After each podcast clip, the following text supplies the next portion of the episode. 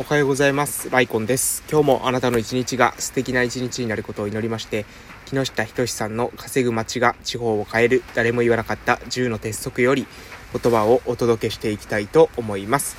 えー、おはようございます。本日2021年の12月の24日でございます。クリスマスイブですね。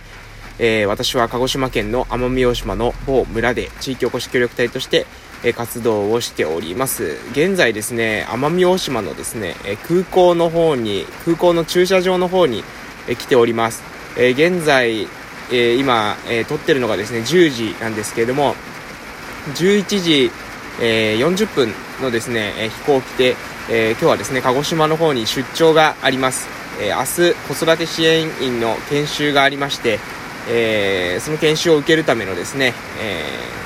出張ということになっております、えー、昨日の近況報告もさせていただきたいと思いますが、えー、昨日はですね、えー、1日大体ですね、あのー、19日12月の19日にしました、えー、父の実家の、修繕、えその修繕っていうのは結構やったんですよ。あの畳だったのを全部あの板に変えるっていうような修繕工事をしたんですが、えまだまだですねそこ使ってなかった期間が長いということで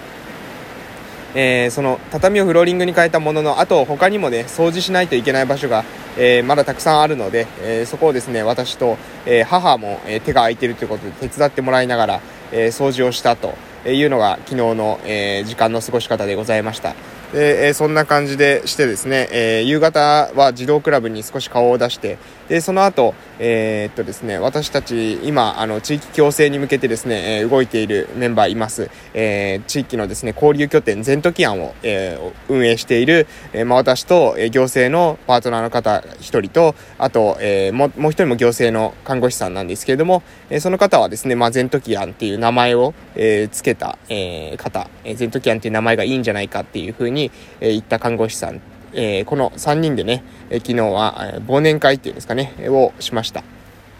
まで来年ですね、えー、どういった、まあ、来年というか、えー、今はどういった問題を抱えているのか、そして、えー、その問題をどうやったら解決していけるのか、みたいなことをですね、話しながら、え飲むことができて、非常に、え楽しい時間を、え過ごさせていただきました。まあ、今年もね、えー、いろいろと活動が進んできたのは全部ですね、まあ、え昨日、え話した行政のパートナーの方とか、え看護師さんの方、え行政の看護師の、え方、えの協力もね、あって、え今年時期を進んできましたし、まあ、この2人以外にも、え多くの方のですね、協力があって、私の活動を進んできてます。まあ、父と母も含めですね。え、ですので、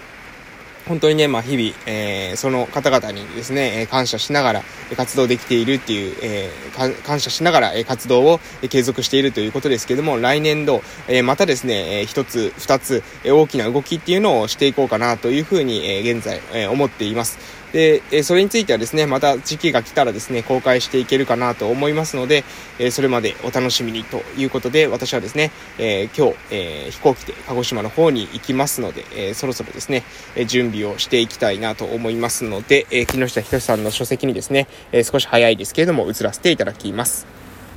えー、本日の内容はですね、公有地を活用した、えー、各地の取り組みということで、えー、話させていただこうかなと思っております。えでは、え行きましょう。え行動活用は、え行動って公の道ですね。行動活用は起業家支援にも発展しています。第1章で紹介した熊本のシードマーケット以外にも、現在は、現在ではいろいろな街で1ヶ月に1回程度、行動上でマーケットが開かれています。路上マーケットである程度の売り上げを達成できれば、周辺の空いている不動産を活用して、種屋のような、種屋のようにシェア型店舗を開業することも射程に入ってきます。これも路上での金銭従事はダメというルールが徹底されていたかつてであれば不可能だったことです。規制緩和のルールをしっかりと守り、その上で実績を上げる民間の姿勢、それをサポートすべく規制緩和を進めていく行政の姿勢、この2つが組み合わさって10年前にはできなかったことがどんどん可能になっているのです。これらは全国での小さな取り組みが発展することで国の制度も変えていった実例です。ということで、えー、本日の内容は以上でございます。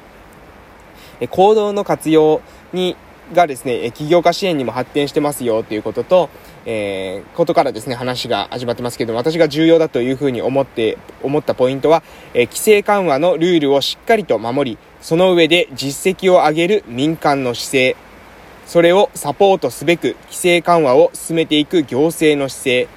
えー、この2つが重要であるということですよね。うん。ルールを守った上で実績を上げる。これは民間の仕事であると。それをサポートするために規制緩和を進めていくのは行政の、え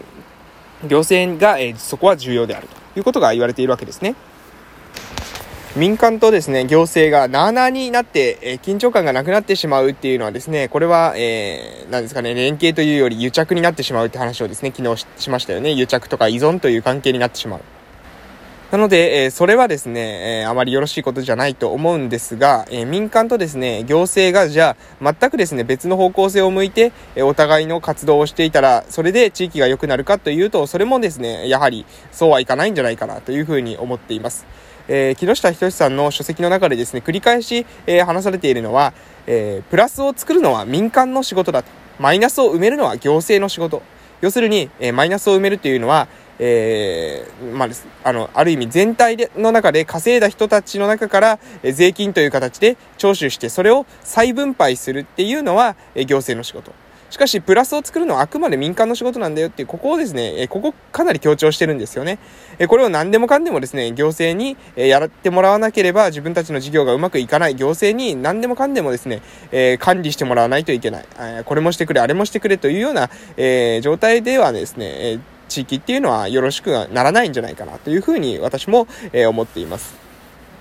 その上で、えー、じゃあどうやって市場を作っていくのか、どうやって、えー、持続可能なですね、事業を行っていくのかっていうことを考えるには、やはりですね、アイディア必要なんですよ。えー、そこにね、補助金とか助成金を持ってきてどうこうっていうだけじゃね、やっぱり持続できないんですよね。そうじゃなくて、民間のお金をしっかりと使えるような形式、仕組み、民間の人たちが利用したいというふうに思えるサービスを構築していく。これが非常にですね、重要なことなんじゃないかなというふうに私も思っています。ですので、民間のね、その、なんだろう、うん、民間からですね、もっと、なんだろう、エネルギッシュな方が出てくる。えプラスを作ろうというですね、意欲的な方が出てくる。うん。もしかするとですね、それは地元にいない方かもしれません。地元にいなくてもですね、民間でプラスを作るってことはできます。えー、これはオンラインが、えー、もっとですね、普及していけば、もっとですね、どんどんどんどん加速してくると思います。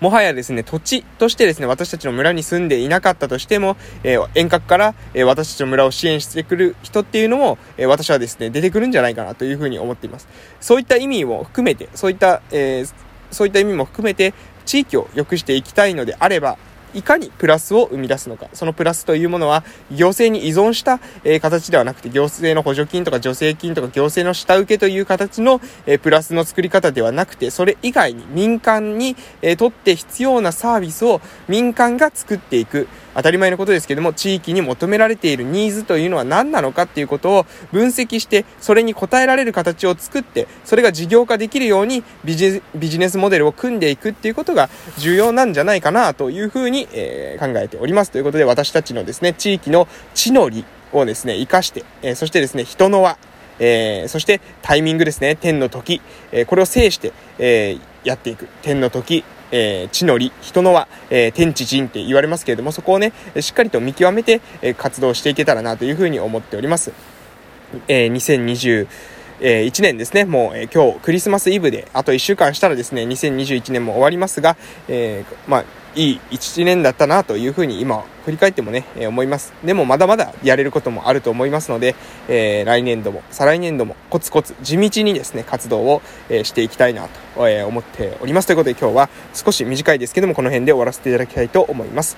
えー、これから今日というあなたの人生の貴重な一日が始まります。素敵な一日をお過ごしください。それでは私は、えー、飛行機で鹿児島の方に行ってきたいと思います。えー、思います。噛みましたね。え皆さんも頑張りましょう。それでは、いってらっしゃい